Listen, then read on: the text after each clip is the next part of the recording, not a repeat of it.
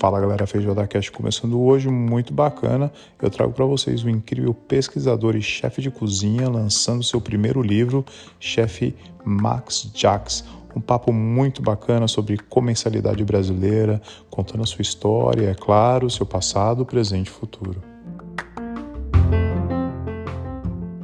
Fala galera, Feijoada voltando. Eu tenho o prazer de estar com esse cara. Acabou tá lançando um livro, tá fresquinho, então todo mundo só fala disso. É, tento trazer ele já faz um tempo, mas ele não para, todo mundo sabe o cotidiano desse cara, incrível. Os posts no domingo, todo mundo espera para ler o Instagram do cara. Chefe Max Jacques, tudo bem? Como você tá, meu querido? E aí, Rodrigo, é, bom dia para mim, boa noite para ti, né? É, obrigado pelo convite, é, que lisonjeiro tua apresentação, assim, espero que realmente é, seja assim, muito obrigado. Com certeza. A gente falou agora um pouquinho, te contei que né, acabei de passar por um terremoto hoje, nunca imaginei que ia estar no meio de um terremoto, no meio da cidade, o prédio chacoalhando, eu dentro da cozinha, maluco, mas sobrevivi, graças a Deus estou aqui e muito prazer de falar com você. Tenho certeza que vai ser um podcast muito bacana. Você é um cara que escreve coisas incríveis. Até falei que eu tenho vários posts teus salvos no meu Instagram, porque quando dá uma vontade de ler um pouquinho, umas, umas coisinhas com um pouquinho mais de qualidade, eu vejo nos meus posts salvos, os posts seus. Chefe, o livro está saindo, né? Ah, você com certeza se resguardou por um tempo aí, ficou um pouquinho né, enclausurado desenvolvendo isso, colocou no forno.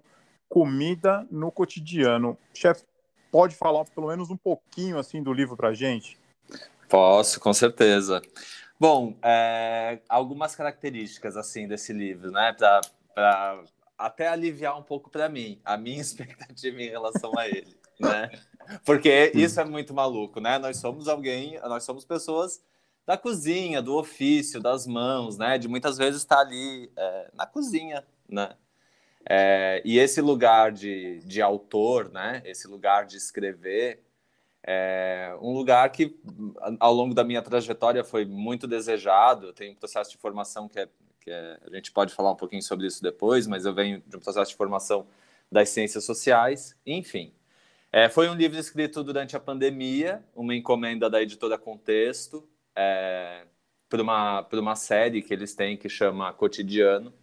Depois o projeto cresceu, acabou saindo da série, ganhou ilustração e tal, mas é, a ideia basicamente do livro assim é um livro que não é um livro de receitas, mas ele é, pretende apresentar assim o arroz e, o arroz e feijão, fazendo um trocadilho tosco, mas o arroz e feijão do que a gente precisa pensar para discutir cozinha brasileira hoje. Então, ele vai falar um pouco é, da formação política da nossa cozinha, da nossa gastronomia, e aí, portanto, vai acabar abordando é, de forma bem introdutória é, questões relacionadas a gênero, a raça, a, é, enfim, racismo dentro da cozinha, é, a, a, essa diferenciação né, do lugar da mulher e do lugar do homem, é, dentro das nossas cozinhas, a possibilidade do uso da nossa, da nossa gastronomia como uma ferramenta de desenvolvimento econômico e social, sobretudo, assim, acho que esse é o, o tema do livro. Então, é um livro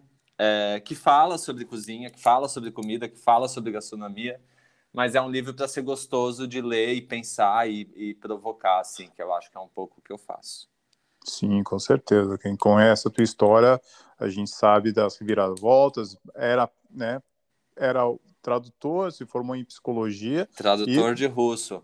tradutor de russo e virou um chefe de cozinha hoje aí, expoente, né? Vários seguidores, querendo ou não, hoje a, a, nossa, infelizmente ou felizmente, né? Tem gente que não gosta, mas a nossa capinha com o Instagram, você tem muito followers, a galera realmente espera os seus textos, os comentários. A gente vê que gente muito importante da gastronomia brasileira comenta, a gente vê que a galera lê tudo, porque a galera faz uns comentários também, né, que, pesados. É, uhum. Bom, muito bacana. Eu queria saber, o livro, você acha que você, né, pela base que você tem de psicologia, a gente sabe, formação de psicologia tem que ler muito e tal, você acha que isso ajudou no desenvolvimento do livro? Porque talvez se não fosse um psicólogo, não, não teria o poder, né, de, de construir, juntar as palavras e desenvolver um livro durante a pandemia. Você acha que isso talvez tenha ajudado um pouco? Eu não tenho dúvidas, assim, é isso. Eu, eu, estudei psicologia, né? Nunca atuei como, como psicólogo. A minha história é toda enviesada, assim, não é nenhuma característica minha. Eu acho que grandes nomes hoje, da, e não me considero um grande nome, mas é, grandes nomes da gastronomia brasileira e da gastronomia mundial acabam fazendo, né, essa escolha pelas cozinhas como uma segunda escolha. É, eu, assim, a minha chegada na cozinha é muito é, é isso, eu tenho, eu tenho um percurso muito das ciências sociais, do movimento de rua, então eu começo cozinhando, inclusive, por cozinha de rua, né? É, então, agora, a formação em psicologia, com certeza ela contribui, assim, eu acho que tem, eu sempre tive uma ligação muito grande com livro e com literatura, tanto que quando eu saio do Brasil é, para estudar na Ucrânia, eu vou estudar literatura russa, então eu sempre escrevi, eu sempre isso é uma, é, é uma prática de muita gente faz isso né? E, e, então esse exercício também do Instagram né? Disso que você comenta das pessoas vêm ler e fazem muitos comentários que eu acho que é justamente essa intenção assim e a intenção do livro também é essa né? Não é trazer uma resposta é provocar uma reflexão né? Provocar conversa que é o que acontece nos posts né? Se você Sim. muitas vezes eu vou ver do tipo meu o debate que decorre nos comentários é infinitamente mais interessante do que o, o, do que o post. E é para ser assim mesmo, né? Assim, é, eu acho que é, é, isso é uma das coisas que eu, que eu me orgulho. Não, não tenho é, muitos seguidores do meu ponto de vista. Acho que redes sociais é isso. Eu, eu tenho várias críticas, mas queira ou não, são as páginas amarelas. Eu faço sempre essa metáfora, né? Tipo, meus pais, nos anos 90, pagavam as páginas amarelas, porque precisava estar ali na lista de caminhoneiros da cidade caso alguém Sim. procurasse o telefone. Meio que Instagram hoje acontece isso. Não importa, é. nem importa muito o teu número de seguidores, mas ali meio que tá ali tá teu portfólio. Eu trato muito desse jeito, né? Sim, perfeito. Mas é. sem dúvida a psicologia ela ela ela traz, né? Ela, ela traz essa coisa, esse esse eu digo que assim, a, a, a minha formação de cozinha, a minha formação de carreira, né, os, os restaurantes e os chefes com quem eu já trabalhei, eles me, me trazem muito uma formação técnica. É, a psicologia, os movimentos sociais, né? Eles me trazem uma dimensão, uma formação ética para esse meu olhar sobre a alimentação, que eu acho que é um pouco a balança que a gente precisa fazer, né? Já somos eticamente, já somos tecnicamente capazes, já provamos isso para o mundo. Agora Sim. a gente pode, quem sabe, é, olhar um pouco mais para a ética das nossas cozinhas, né?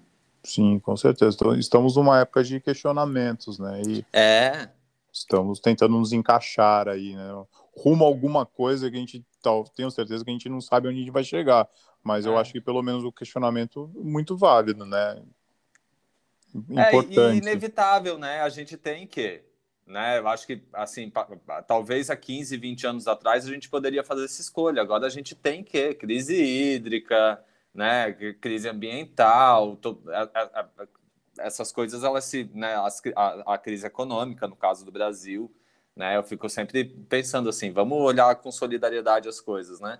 Deve estar, tá, assim, vou te dar o palavrão, deve estar tá muito difícil para quem está administrando o restaurante hoje no Brasil, né? Com a alta de preços de insumos, com essa, com todas essas instabilidades, quem já esteve à frente de um restaurante, né, sabe do que, do que eu estou falando. Você não consegue repassar a alta de preço de ingredientes no cardápio é, para o cliente como, como, as, como tem mudado os preços agora. Então, assim, é, tá muito difícil, né? Sim, como então... bom. A gente vê diariamente um, dois restaurantes conhecidos, no, né, conhecidos dos chefes de cozinha, a gente vê que a galera tá desistindo, né? É melhor é. fechar do que ficar ali tentando a, juntando mais dívidas, né? Uhum. Então, por isso, por isso que, que, eu acho importante assim trazer esse olhar da ética, do movimento social, é, do movimento coletivo e tal, porque é isso. Já provamos que a gente consegue fazer grandes nomes e, e ter os melhores chefes, é, ter, né, ter nomes entre os melhores chefes. E esse trabalho é fundamental.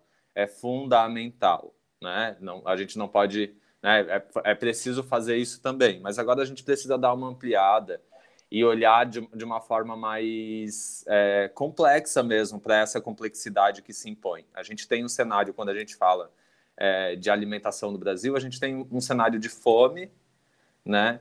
Ao mesmo tempo, a gente tem um cenário gastronômico de restaurantes tentando sobreviver, é, e tudo isso marcado por, uma grande, por um grande contexto de desamparo, né? Porque o, o, o dono do restaurante não está amparado, a população não está amparada, então é, o como que a gente como que a gente é, pode trabalhar essa equação? E eu entendo que o trabalho dessa equação é, é unindo forças, né? Assim, Sim. a gastronomia precisa se ocupar também desses debates sobre alimentação de forma mais ampliada, é, pautar políticas sociais, pautar políticas públicas, né?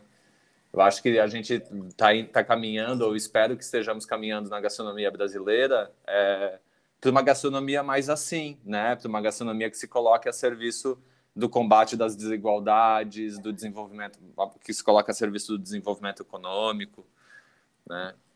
Eu, Sim, ousado, mas penso por aí. Ousado, porém bem honesto e bem e verídico, é. né? É. Eu queria fazer perguntas com relação mais técnicas de, de, de, um ponto de vista de um cozinheiro, né? Uhum, é, uhum. Eu sei que você fala com muita paixão, quase, né? Eu vejo as uhum. entrevistas tal, claro que estudei né, os tópicos para a gente conversar. Uhum. E tem um restaurante em específico que eu vejo, assim, você fala com, com com doce no olhar, né? Que é o hum, restaurante. Curioso. É, o restaurante artesanal clandestino que você trabalhou, ah, um chefe americano, e você fala bastante, porque ele, algum tempo atrás, né, isso aí agora virou uma coisa hum. dos tempos modernos, de procurar o, os produtores locais e uhum, produzir uhum. tudo dentro do restaurante, ou quase tudo do restaurante, o quanto possível, né? Fala um pouquinho uhum. dessa época, né? Que a gente, eu noto que quando você fala, você fala com bastante gosto, assim. Nossa, saudosa maloca. é... Então, papo de cozinheiro agora, né? O que aconteceu? Quando eu acho que todo mundo tem na carreira é... essa pessoa, né? Que assim, não é a primeira pessoa, com... nem sempre é a primeira pessoa com, com quem você trabalha e o Cris não foi a primeira pessoa com quem eu trabalhei, o Cris e a Thaís. É, mas parece que tem essa pessoa que você que é quem você considera o seu chefe, né? Então acho que para mim eles representam isso, assim, aquele aquela referência profissional, assim, aquele lugar de admiração mesmo, né? É, não sei se você tem é, esse alguém, mas é, para mim o Cris e a Thaís representam isso. Por quê? Eu já trabalhava, assim, já vinha ensaiando trabalhar com cozinha, já tinha pego, porque eu comecei trabalhando como garçom, né? E aí é, já tinha pego umas diárias de auxiliar, assim, morando em Paraty ainda, tava já um tempo nesse rolê, vendendo comida na rua, fazendo geleia, alfajor, é, é, esse lifestyle. E aí é, foi quando eu conheci o Cris e a Thaís, eles tinham recém-aberto, isso, é, isso foi em 2012, eles tinham recém-aberto é, o clandestino, que era um carrinho de hambúrguer numa praia em Paraty, na praia do Pontal, em Paraty. É, a é brasileira, o Cris é norte-americano, e eles via assim, já tiveram negócios e, e vivem viajando o mundo. É, e tinham aberto o clandestino. E aí a gente é, acabou se tornando amigo, assim como cliente, e me chamaram para trabalhar com eles. E foi muito transformador mesmo, porque é, foi onde eu pude conhecer um tipo de cozinha comprometida, né? Assim, um, um modelo de cozinha é, responsável. Então, para você ter ideia, né? Nós fazíamos comida de rua, a gente tinha um volume de atendimento muito, muito, muito grande. Nós somos premiados assim ao longo do, do, do da existência do clandestino. É, mas nós não produzíamos lixo plástico, por exemplo. Né? Então, como, se, como fazer comida de rua sem produzir lixo plástico? Né? Como vender hambúrguer sem produzir lixo plástico? Né? Como vender hambúrguer no litoral do Rio de Janeiro, em Paraty, é, utilizando insumos de produtores locais, desde o pão, passando pela carne, os queijos, os, os, né, as, os ingredientes das guarnições. A gente comprava, assim, de grandes redes, a gente comprava é, óleo para fritadeira, né, azeite, essas coisas, mas tínhamos assim. Então, e assim, enfim, várias outras coisas, né? O fato de, por exemplo, o clandestino ser um, um, um restaurante que ganhava dinheiro com o turismo, mas se ocupava de atender as demandas da população local, né? Então, a gente tinha muito esse compromisso com o entorno, é... enfim, e, com, com a valorização do trabalho do artista de rua. Então, foi, foi assim, um, um, um eu posso citar inúmeros, inúmeros casos aqui. Eu comecei, a gente, a gente fazia finais de semana do Zé do Caixão e a gente se montava, ia trabalhar vestido de múmia. Era uma grande, assim, era muito prazeroso, sabe? Sim, essa, sim. essa coisa de, de, de, além de tudo, de ter, um, de ter um negócio de sucesso, porque nós faturávamos muito, é, de ter um negócio que era querido pela comunidade. A gente, o, o clandestino, ele ocupava um, um lugar da praia que era tipo um vaziozão, assim. E eu mesmo já fui assaltado nesse vaziozão, né? Mas Nossa. eu fui assaltado quando o clandestino não estava lá. Porque é isso, né? Então, a, a, também pensar a comida de rua, que era algo que o Cris trazia muito, pensar a comida de rua como mesmo uma intervenção urbana. Né? Ela pode ser esse carrinho de hambúrguer, ele tem essa função operacional de entregar comida, mas ele pode ser uma intervenção urbana, ele vai trazer segurança para um espaço, porque ela, ele vai trazer movimento, né? É, ele pode contribuir financeiramente pela preservação daquele espaço, então ele pode trazer intervenções artísticas para aquele espaço, que é o que a gente fazia. Então, assim, é, me mostrou um. Eu já tinha experiência, como eu te disse, de ter trabalhado em outros restaurantes e, e de ter colegas de outros restaurantes, e trabalhei em restaurantes mais caretas, né, em projetos mais caretas depois disso. Mas o clandestino traz para mim essa marca, assim, de, de, de uma cozinha é, possibilitadora de transformação. Né? Nossa, Eu acho que essa é a grande, a grande admiração que. Tanto que nós somos muito premiados na época, hoje em dia acho que isso nem é tão inovador, mas na época a gente foi premiado pelo Ministério da Cultura com um prêmio de inovação, a gente teve entre os, os melhores hambúrgueres é, nos guias de hambúrguer aí da época em que se fazia Burger Weekend, né? Aquele grande boom assim do, do hambúrguer artesanal. É, enfim, já trabalhávamos com, com com vegano, de ter chapa separada. Então, assim, é, é, eu tenho um, um, tesão por projetos sem ponta solta, sabe? Sim, assim, sim, quando sim. o negócio é bem feitinho. E eu acho que Boa. o destino tinha muito essa cara. Boa. Você comentou da comida vegana e eu sei que você uhum. tem muita vontade de desenvolver ou não sei nem se você está em vias de aprendizado, né? Eu sei uhum, que você uhum. falou que você vai aprender até o último dia da tua vida, você sempre fala isso, né? Uhum. Bastante. Né? Mas fala um pouquinho da comida vegana que você falou que seria quase que meio que a comida original do Brasil por causa da mandioca, do leite de coco, é, das batatas. Eu faço essa eu faço esse, esse, esse jogo porque é um jogo verdadeiro, ele não é desonesto. Mas, assim, é, eu, o, o, o, último restaurante que eu chefiei, essa foi uma grande transformação. Assim, três anos é, que eu fiquei à frente do restaurante, a gente conseguiu, é, num determinado momento, ter mais é, pratos vegetarianos e veganos do que pratos onívoros ou pratos com proteína de origem animal. É, quase que tentando inverter essa lógica de tipo, não, a, a, opção é com carne e não a opção é vegetariana e vegana. Que eu acho que é, é, uma tendência mundial e que eu acho que, é, que faz sentido com o que a gente tem de possibilidade para o planeta e que é mais inteligente, inclusive, né? Assim, o universo vegetal é fabuloso. É, quando, a gente, quando a gente olha né, o primeiro documento, e aí por primeiro documento eu, eu digo o primeiro documento escrito, né? Então, o primeiro documento escrito que a gente tem sobre a alimentação no Brasil é a Carta de Pedro Vaz de Caminha. Né? Ele escreve na carta sobre como as primeiras trocas estabelecidas, o que eles comeram, o que eles viram, o que eles não viram.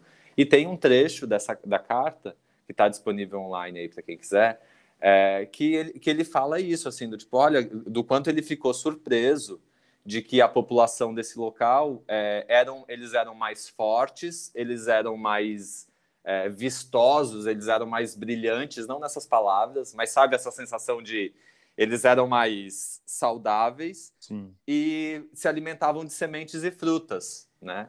É claro que tinha o peixe, é claro que tinha a caça, né? A lógica da antropofagia é, brasileira, né, do indígena brasileiro, passa também por aí, né?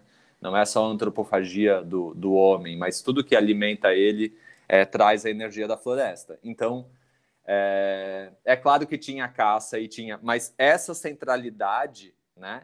Isso do da carne, da proteína animal ser a centralidade e ter o acompanhamento, isso é uma construção muito nova na história da alimentação é, do homem, né? Então, e é, e é muito derivado aí de consequências do pós-guerra e principalmente da, da, da, da ascensão dos Estados Unidos como potência econômica e política mundial e que, portanto, esse modelo de alimentação vai acabar sendo reproduzido ao longo do planeta e aí a gente pode hum, hum, deixar muito marcado pela ideia do stick and fries, né, do tipo o, o, a carne com batata, né, Sim. que é um ícone, e também do consumo de alimentos ultraprocessados, que é um, uma outra característica é, desse jeito norte-americano de consumir que o mundo acaba reproduzindo, né? Sim. Então, pode falar. Eu, é, eu queria entrar no ponto que também ouvi você falar, mas você falou um pouco por, um, por cima, que é o da conexão, né? E você fala, uhum. parece que quanto mais a gente passa mais tempo no Instagram, mais voltados ao egocentrismo, a gente está perdendo a conexão, que, né, que muitas pessoas talvez olhem para uma, pra, sei lá, para um pé de laranja e, e, não sabe que aquela árvore é de laranja, sabe? Das frutas mais que comuns, fruta. Assim. É, ou da fruta. Eu queria que você falasse um pouquinho para mim dessa desconexão, porque isso é muito foda, na real, né? Essa, essa história do, do tipo, cara, eu não sei nem cozinhar um, tipo, um ovo. Um ovo. Assim. A galera ah, realmente botou no micro-ondas, né? Se, se, a casa do cara não tiver um micro-ondas, ele esquece realmente o que a avó fazia, né? Que a avó transformava o leite em, em ricota, não sei o que, em manteiga e, e tudo mais. A, a, o, tipo, hoje, a atualidade, a realidade que vivemos, você, eu queria muito o seu ponto de vista com relação à desconexão entre prato tá. e, e, e, o alimento, né? O alimento na árvore. Cara, eu acho que assim, tem que, tem que, vou fazer um merchan, mas tem um capítulo do meu livro que fala sobre isso, mas, é, mas assim, eu acho que tem que tomar um cuidado, que é o cuidado de não romantizar, que eu acho que tá, a gente também já está caindo muito ali, e essa romantização, inclusive, atende a interesses, enfim, mas isso de, ah, antigamente é que era bom. Não, calma, né? Assim, se a gente conversar com... É, ou, ou, a história né, que, que o Michel Polan trouxe, que faz sentido, né? De comer somente o que a sua avó comia, o que ela entendia como alimento. Tem que dar uma olhadinha assim quem era essa avó, né? Porque aqui no, nos países subdesenvolvidos a gente tem que tomar um pouco de cuidado com essas analogias. Não estou dizendo que é, uma, que é, que é incorreto, Estou dizendo que a gente tem que tomar cuidado, assim como a gente também tem que tomar cuidado com esse fetiche que a gente desenvolveu sobre a ideia de comida de verdade. Porque tem um monte de gente no Brasil que não consegue comer a comida de verdade. E é meio agressivo a gente dizer que o que ele está comendo não é comida. Então tem todos esses, esses detalhes. A gente tem que tomar cuidado para não romantizar. Eu acho que o que acontece, a, a, a, maior perda que a gente tem nesse processo de ultra-industrialização é, dos alimentos, a gente tem muitos ganhos. Mas, na minha opinião, né, do meu ponto de vista, a maior perda é a dependência. Então, eu vou me afastando, eu vou me afastando e eu, não vou, eu vou perdendo esse saber, eu vou perdendo esse conhecimento. Até chegar num ponto em que eu não sei mais fazer o, o, com, o, o que fazer com o ingrediente, sabe? Então, eu percebo que assim a, a, as cozinheiras que eu admiro, né, as grandes cozinheiras que eu encontrei ao longo da minha vida, maioria delas anônimas, elas é, sabiam, elas tinham uma coisa de conseguir olhar para o ingrediente e reconhecer uma potência naquele ingrediente. Se aquele tomate é um tomate, assim, um exemplo super esdrúxulo, né? Mas se aquele tomate é um tomate para molho, é um tomate para salada, né? Se é uma, se é uma, se é uma banana, se aquela banana tá boa para doce, né? Eu acho que essa, cara, assim, eu, eu chefiando a equipe, você vê isso, né? Você pede para um cozinheiro jovem ou para um auxiliar, ou mesmo para um cozinheiro mais antigo, desatento, você pede para o cara te trazer é, 30 tomates para molho, ele vai pegar os primeiros 30 tomates que tiver no cesto. Ele não vai selecionar, né? Cai nessa lógica é, automatizada, é, é desmaterializada, né? Então a surpresa de Ai, não, mas se eu ver matar o frango, eu não tenho coragem de comer. Né? O que, que isso diz sobre o, os nossos modelos alimentares? Né? Eu acho que a gente precisa fazer perguntas assim para pensar as nossas escolhas alimentares. Porque Sim. é isso, as pessoas é, não. Tem um documentário, né? O Muito Além do Peso, tem essa cena que é icônica de, das nutricionistas fazendo uma experiência com várias crianças sentadas em círculo, e aí passa, sei lá, uma beterraba e pergunta o que, que é isso. E aí as crianças dizem que é cebola, que é abacate, não reconhece, né? É. Não sabe de onde vem o alimento. É o tipo, eu gosto do suco de morango, mas não gosto do morango fruta, né? Então você não gosta de suco de morango, você gosta desse pozinho com corante cheio de açúcar. Então, e isso para nós cozinheiros é foda, né? Porque quando a gente vai desenvolver o prato lá no restaurante, a gente está lidando com esse paladar adaptado, com, com, com o paladar de alguém que está acostumado a comer desse jeito pesado pela indústria, assim, né? Então, como que a gente lida com isso? É muito comum você ouvir, ah, a comida do restaurante não tem gosto, né? Então, ou comida saudável não tem gosto, porque o sabor do ingrediente mesmo ele está completamente mascarado, né? Sim. Talvez seja por isso que a comida vegana ainda não deu aquele não atingiu o que poderia atingir, porque talvez seja a preguiça do, do, do cozinheiro de casa, ou sei lá, qualquer cozinheiro, é, usar o expoente, né? Usar o máximo o alimento, tentar, de uma certa forma, estudar o alimento, quais especiarias que ele pode usar para para que fique do, do melhor gosto e que agrade Isso. o maior número de pessoas possível. Né? E a tecnologia que está à disposição dele, né, Rodrigo? Porque é isso, do tipo, cara, tá bom, então eu tenho duas opções. Eu tenho aqui um açougue que vende todos os cortes, vários cortes, que ele, ele faz o bife, ele passa na máquina, ele já te vende temperado, né? Ele tem, assim, um monte de tecnologia que, que tá nas nossas casas, nas lojas tem frigideiras especiais, tem, tem equipamentos específicos para fazer o seu churrasco, tem uma produção de conhecimento bizarra.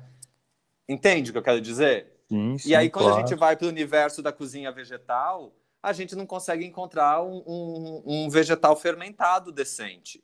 Sim, né? Sim. A gente não consegue encontrar aqui no Brasil a mandioca pubada, que é um insumo super valioso do ponto de vista da cozinha vegetal. Você conhece mandioca puba? Sim, a mandioca é. fermentada? Aí da mata então, só fala disso, é. Isso, aí, aí você, assim, vamos trazer para o cotidiano, para o beabá. Você vai fazer um escondidinho. Você faz um escondidinho com o purê da mandioca pubada, você vai jogar o umami desse preparo lá em cima, lá em hum. cima.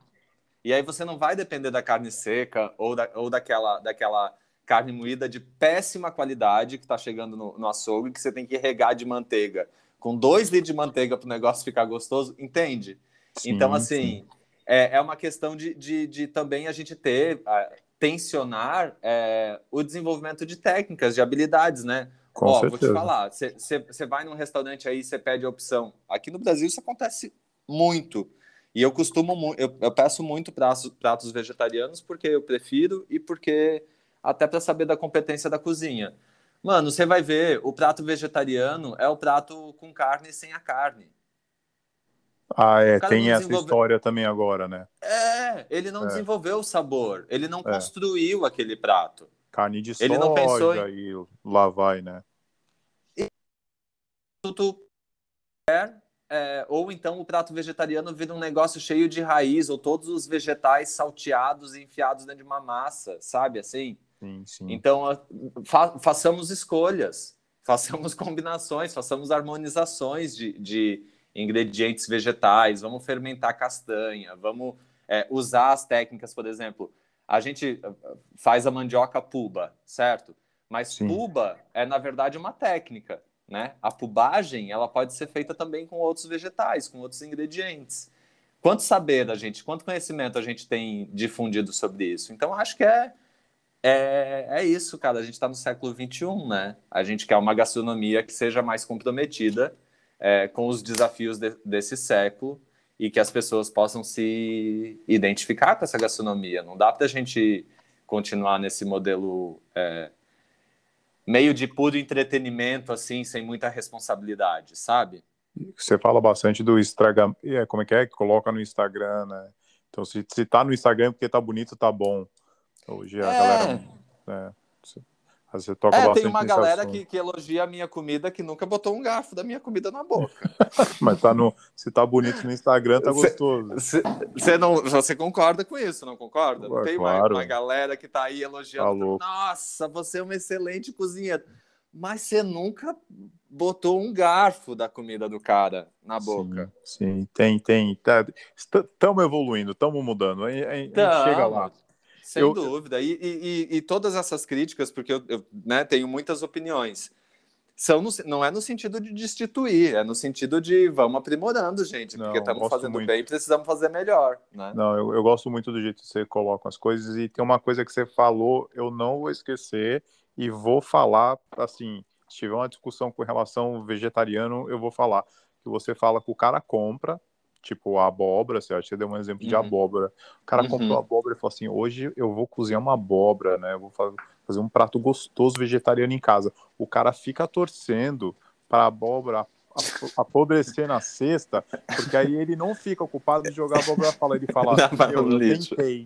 Não, tipo, né? O cara é. fica, ele se sente vitorioso falando, ah, eu comprei, cara, eu tentei, mas. Putz, é mas estragou. Pô, estragou, é. fica pra próxima, né? E essa coisa do, do, do, ultra compartilhamento de receitas, e eu sou uma das pessoas que também faz isso, porque o Instituto Brasil Agosto divulga, divulga receitas é, brasileiras a rodo, né? A gente produz muito conteúdo a esse respeito.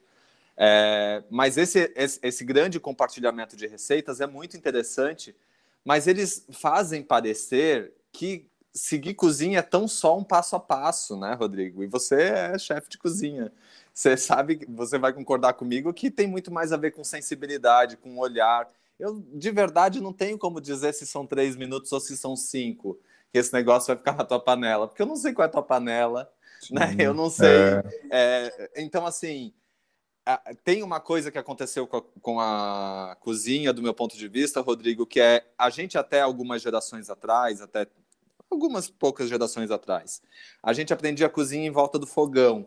Então, sabe aquela coisa, e a gente percebe isso inclusive nos modos de redigir receitas. Se você pega receitas de 100 anos atrás, as receitas elas não têm unidade de medida, elas são aquece-se uma panela com gordura, refoga-se a cebola e o alho, sabe assim? E agora a gente tem esse método de, de, de um, né, lista de ingredientes, modo de preparo, passo a passo, item a item, meio que nos dá a impressão de que é só é, é meio que encaixar uma, um negocinho de Lego e não é encaixar um negocinho de Lego. A gente tem que conseguir é, recuperar essa habilidade de olhar para o ingrediente e entender o ingrediente. Se aquela farinha vai precisar mais líquido ou menos líquido, se esse alface segura até amanhã, eu tenho que, eu tenho que comer hoje.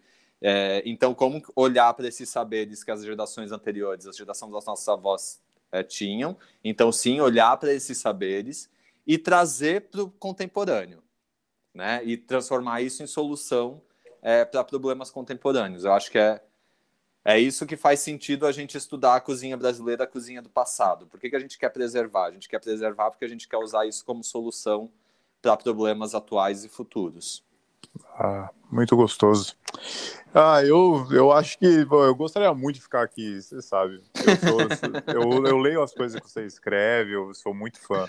Eu quase que encerrando o podcast, infelizmente, eu, eu gostaria que você falasse é. de um ingrediente que, quando né, é, chefiando uma cozinha ou fazendo uma receita, ou até mesmo no instituto tal, tem que uhum. estar presente para você. Qualquer coisa, um ingrediente que você, né, que você tem uma proximidade, assim. O que seria, chefe? Eu acho que para mim é, tem muitas fases, muitas fases. É, eu estou numa fase muito das farinhas brasileiras. Eu acho que panko não é nada. Eu acho que não, farinha panko é muito legal. Mas as farinhas brasileiras, Rodrigo, para quem está ouvindo, cara, assim, é uma coisa muito, muito, muito linda. Desde o surgimento desse ingrediente, de como, né, de como das casas de farinha, né, dessa tecnologia indígena, do, do cultivo da mandioca, mas também do milho, né? É, e aí a variedade de farinhas que a gente tem no Brasil é assim, é bizarro. Eu estudo cozinha brasileira há anos e eu tô conhecendo ingrediente, farinha de mandioca. Toda semana eu recebo alguma coisa. Então você Sério? tem desde as farinhas, as farinhas de mandioca pubada, né, as farinhas d'água, as farinhas ribeirinhas do norte, as farinhas de Santa Catarina que não, não passam nem pela casa, casa de farinha, são secas no sol. Então, e que, e que portanto fazem um pirão de, de, um pirão escaldado, né, que não precisa ir na panela. Cara, assim, é fabo as farinhas bijusadas do Sudeste, que são ultra crocantes, é, as farinhas de copioba, Então, farinha de mandioca é uma coisa que eu tenho aqui em casa, porque, meu, faro... faz farofa, faz cuscuz, faz pão, empana, faz engrossa, engrossa é... caldo, engrossa feijoada, engrossa ru, faz tutu. É, cara, assim, é, é, é, algo que é muito, muito da minha cozinha. Sempre vai ter um, um que seja um potinho de farinha na mesa, porque eu acho que é muito identitário da nossa, da nossa cozinha. Hoje, né? Amanhã já não sei, né? Porque Hoje, amanhã. É, isso. É, é, daí não sei, semana que vem a gente se apaixona por outra coisa. E Sim. assim. Já tive a fase das pimentas, por exemplo, Pimenta. que eu também acho que é outra coisa que o Brasil, assim, cara. Nossa, é lindo demais, né? Quando você vai para trás, assim, de onde que vem esse cultivo, é, esse hábito, né? E é isso, a nossa, a nossa, a gente tem que é, ouvir também a, a, história da nossa cozinha, Rodrigo, é, por outras vozes. Eu Sim. quero muito isso, poder um dia ouvir. A gente tem os escritos do Câmara Cascudo, por exemplo, né, a história da alimentação no Brasil, mas eu queria poder ouvir um dia, ler um dia é, um ponto de vista da história da alimentação no Brasil a partir da, dos povos indígenas, Nossa. a partir do povo negro escravizado. Como que foi? Como que é a partir do olhar dessas pessoas desses herdeiros desses saberes. Como que é a história da gastronomia brasileira? Eu acho que essa é uma grande oportunidade que a gente tem para os próximos anos e que Nossa. só nos enriquece. Incrível. Incrível. Eu, você começou a falar de pimenta, eu falei, ai, vou perguntar das pimentas, mas não. Eu fico num próximo podcast, a gente faz Vai pimenta. pro próximo, vai pro próximo, a gente faz um sobre ingredientes brasileiros. O que, que tá você acha? louco, tá me matando, mas a gente faz. é, eu queria, queria tanta coisa, mas eu preciso fazer a pergunta que eu encerro com todo mundo, é galerinha começou, gastronomia virou glamour, né? O Instagram, rede social de uma forma geral, vamos colocar assim, ajudou muito, uhum. de uma certa forma até boa, porque antes era, um, era uma cara, era uma profissão. Era quem pagava, era quem pagava assessoria, né? Quem é. tinha assessoria XYZ aparecia. Vamos Hoje a molecada tá arrebentando. Hoje tem mais possibilidade. Claro, e também tirou aquela mistificação que era, né, cozinheiro era um cara pobre, era um cara que não tinha formação, uhum, era, era uhum. um, né, era ex-presidiário sem futuro. tal, sem futuro. E hoje não, né? Estamos aqui, somos uhum. provas vivas disso. E eu queria que você uhum. falasse um pouquinho sobre a nova geração, que é a geração que uhum. talvez está se formando durante uma pandemia tal é, de um ponto de vista de um professor, um pesquisador, dica para essa galerinha assim que está começando, galera que tem muita força de vontade. Hoje, hoje temos, né, temos pessoas no Brasil que re, realmente representam, que, que formam é, um conteúdo de qualidade e tal. Então, não são mais como eram tipo cinco, seis chefes de cozinha 15 anos atrás que a gente olhava e tal. Hoje tem muito mais, né? Tá em uhum, cada região uhum. do Brasil tem muita gente com muita qualidade. Então, ponto de vista de um cara que faz conteúdo e tem um trabalho incrível de muita qualidade, uma dica para o pessoal que está começando, chefe. Olha, duas dicas. A primeira, tenha paciência com os mais velhos, que é para preparar o nosso lado, né, Rodrigo? Porque é isso. Acho que quando a gente está quando a gente está começando, a gente tem essa, essa sensação de ah, estão fazendo tudo errado, né? É. E, essa, e esse, esse calor do jovem é, meu, receber estagiário em restaurante é, dá muito essa sensação, às vezes, assim, né? Cara, Hoje com o YouTube, cara... né? Isso, o cara chega, ele, ele chega sabendo mais que você. E muitas vezes, e a respeito de muitos assuntos, ele chega mesmo. Sim. Porque se ele se dedicou durante horas ali sobre um tema específico, ele vai saber qualquer reação de qualquer. Entendeu? Então, Sim. Então, assim, acho que a gente entender que é, o que eu e você, Rodrigo, estamos caminhando hoje só foi possível porque alguém engatinhou é, há alguns anos atrás, né? Sim, e a sim. gente não pode olhar para trás e dizer assim, ah, vocês poderiam ter feito muito mais. Fizeram o possível e agora a nossa responsabilidade de fazer mais. Minha dica para quem está começando na cozinha é, é olha com carinho para a cozinha brasileira, né? Essa é a nossa origem, essa é de onde nós viemos. É, por mais que a gente tenha uma super admiração e por mais que muitos países estrangeiros e gastronomias de fora tenham muito, muito mais coisas documentadas, né? Porque é isso, ai, a galera paga pau pra cozinha francesa. É claro, os caras têm tudo documentado, né? Tá tudo assim, escrito, redigido, os protocolos, eles fizeram isso, é mérito deles. Mas, mas, então, assim, vamos continuar olhando com esse respeito, com esse cuidado e assumir um compromisso de, de desenvolver o nosso também, né? Desenvolver o que, assim, vamos redigir nossas técnicas, vamos documentar nossos ingredientes, vamos documentar nossas receitas, né? Vamos reconhecer quem são os cozinheiros desse Brasil. Então, minha dica para quem está começando é Cara, fica tranquilo que se você estiver fazendo uma formação superior, você vai estar tá minimamente amparado de técnica. É, se dedica também a entender esse país, que é esse lugar onde você vai se formar cozinheiro e onde você é, vai exercer o trabalho de cozinheiro. E mesmo que você saia do Brasil, que é o teu caso, né, Rodrigo? Você Sim. leva essa identidade brasileira, né? Então, é isso. A gente precisa gostar do Brasil. Acho que é o maior desafio nesse no momento tão caótico como a gente está vivendo, né? Mas é preciso gostar de Brasil porque é a nossa origem. Sim. Ah, não tenho como te agradecer. Que, que bacana não que precisa. foi. que bacana que foi conversar com você. Tem muita Muito coisa, obrigado. Né? É difícil falar com você porque você toca no assunto aí fico com dúvida e quero saber mais coisa ah. e é difícil. Mas a gente vai marcar, eu faço questão, a gente marca o outro e aí a gente escolhe um tema bacana, mas tem tanta coisa para você falar. Mas agradeço esses 40 minutos aí de conversa, foi aprendi muita coisa e tenho certeza que a galera que vai escutar também aprendeu junto comigo e com certeza vão querer o segundo capítulo do Chef Max. é, boa sorte Cara, no livro, tenho certeza obrigado. que é um sucesso. Tem muita gente já falando, né? É, cara, você merece pelo teu, teu passado aí, teu presente e com certeza o seu futuro. Muito bacana, chefe. Obrigado do coração. Obrigado você. É... Para mim faz sentido, Rodrigo, quando a gente faz sentido quando a gente pode conversar, né? Então deixar as portas abertas aí para a gente seguir conversando aqui, fora daqui. É, para quem está ouvindo, é, quiser mandar uma mensagem, ler os textos, trocar uma ideia, achar que eu tô falando besteira e me dar um toque, ó, você tá falando besteira aqui. Vamos conversar. Não, porque na real é essa, né? É. Tipo, é, eu, troca, mano, né? eu, eu olho pro passado, eu digo, ih, falou besteira ali. Por exemplo, é. ah, comer é um ato político. Hoje já não é mais possível dizer, né? Comer é um uhum. ato político para quem tem escolha.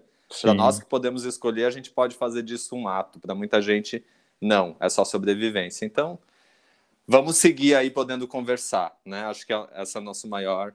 Ótimo. Conexão, portas abertas, né? Isso aí. Perfeito. Obrigado, Jeff. Um bom dia para você. Um beijo no teu coração, viu? Ficar com Deus. Para você também. Até mais. Tchau, tchau.